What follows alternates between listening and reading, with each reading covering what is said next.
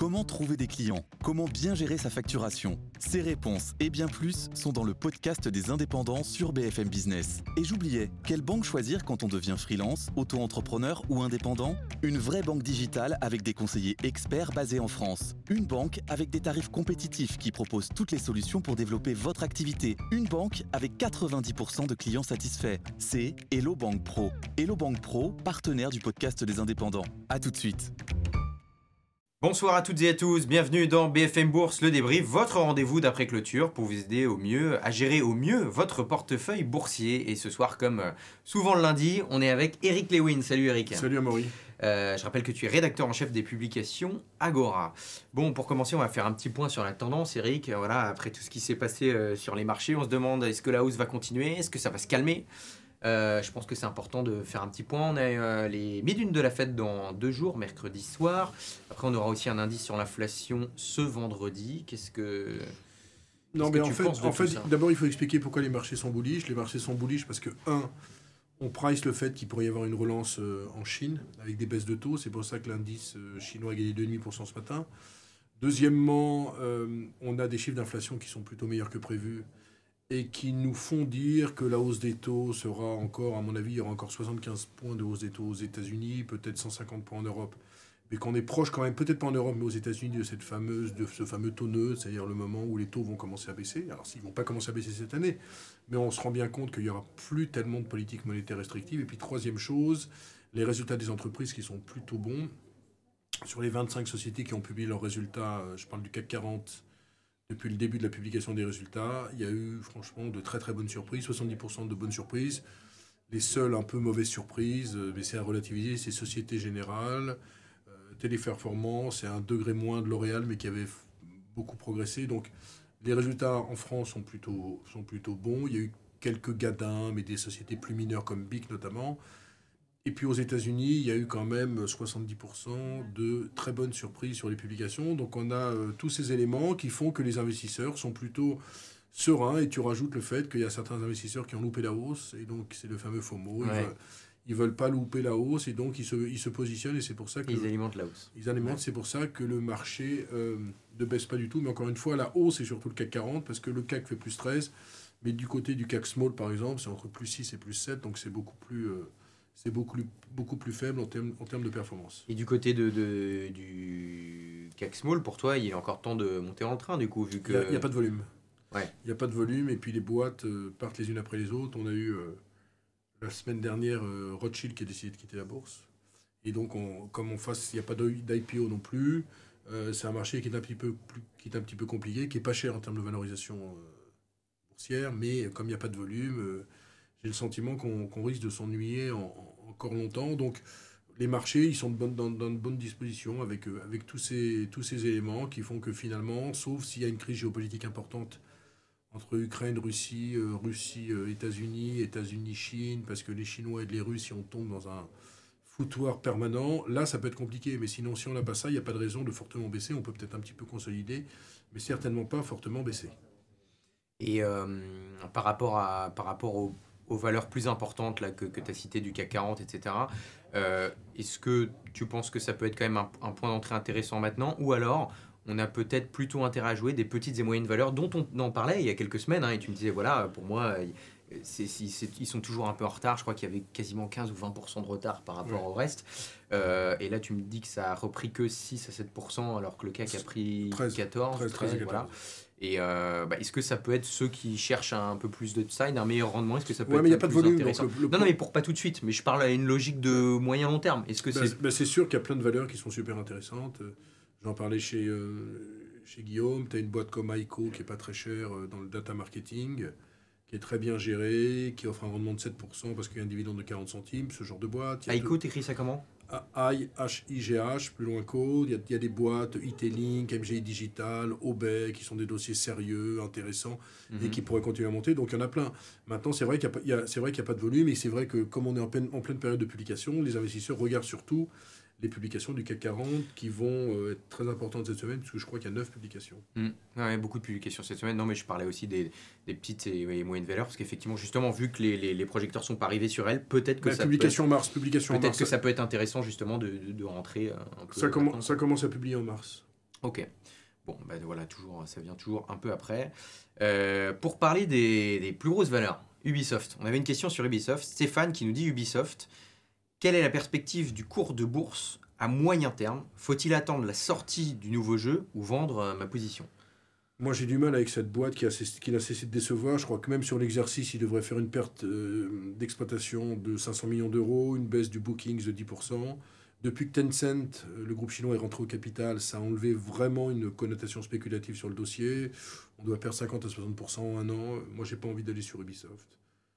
Je trouve que le titre, il a quand même beaucoup, beaucoup déçu. Alors moi, déjà, je suis pas un féru de jeux vidéo parce que c'est pas du tout ma génération et que j'ai dû jouer euh, quatre fois aux jeux vidéo dans ma vie. Mais indépendamment de ça, puisqu'il ne faut pas être non plus être stupide, c'est pas parce que c'est pas ma génération qu'il ne faut pas s'intéresser au, secteur. Le dossier euh, me plaît pas plus que ça. Bon, donc voilà, t'es pas très, pas très, pas très, chaud. Pas très, pas très chaud sur Ubisoft. Euh, voilà, on avait aussi des questions sur euh, Hermès et Renault. On peut commencer par Hermès, hein, le, le, luxe. Voilà, qui, des questions qui nous demandaient bah, où en est, où en sont ces deux valeurs. Est-ce qu'on peut encore rentrer dedans Est-ce que voilà. Alors Hermès, ça doit faire plus de 20% depuis le début de l'année. On est à quelques encablures euh, du plus haut historique, qui est autour des 1770, 1780 mmh. euros. C'est vrai que la publication de la semaine dernière a été étincelante, notamment en termes de croissance, puisque toutes les zones sont en croissance, mais également en termes de rentabilité, puisqu'on a 40,5% de rentabilité opérationnelle. Ça veut dire que c'est un dossier qui est ultra bien géré. Il doit avoir 10 milliards de, de, trésorerie nette. Euh, ils, font, euh, ils vont donner 4000 euros à tous les salariés. J'ai vu ça. J'ai vu ça. 4000 euros à tous leurs salariés pour les, pour les féliciter. La seule problématique, bon, ce que je disais, c'est qu'ils ont 10 milliards de trésors. On aurait pu penser quand même qu'ils donnent un dividende exceptionnel à un moment ou à un autre. Ce qu'ils n'ont pas fait, donc ça a un peu déçu l'investisseur. Maintenant, Hermès, c'est 50 fois les bénéfices. C'est une super machine à cash, c'est une super boîte. Il n'y a rien à dire. Chaque fois, il, faut, il fallait acheter entre 1000 et 1100 euh, quand on en parlait ensemble. Euh, à 1700, 1750, je suis moins acheteur sur ce dossier, mais rien ne dit qu'un jour ou l'autre ça ne vaudra pas 2000 euros. Et tu as vu que la, la, société ne veut absolument pas diviser son nominal.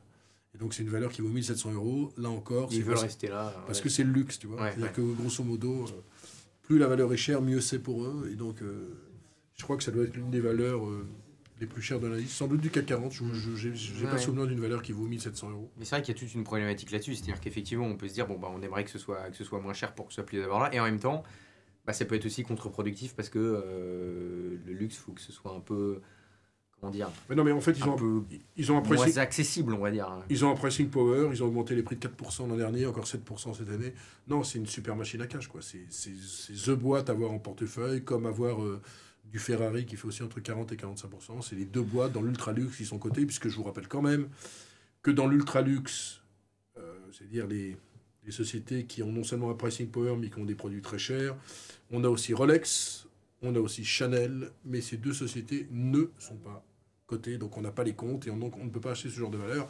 Mais pour ceux qui aiment se positionner sur l'ultra luxe, euh, Ferrari et Hermès demeurent vraiment incontournables. Donc pour toi, Hermès, euh, et pour parler plus de, timing d'investissement, même après 20% de hausse, là, on, peut quand même y aller sur du, sur du long terme. Pour toi, ça peut...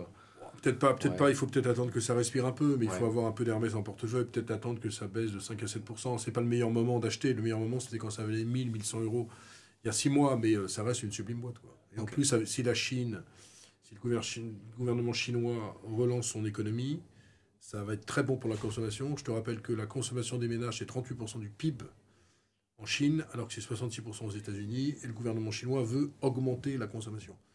Donc s'ils font tout pour augmenter la consommation, mécaniquement, ça va être bon pour Hermès, puisque les Chinois veulent de plus en plus monter en gamme en termes de luxe. Mm. Donc c'est une boîte qui est incontournable.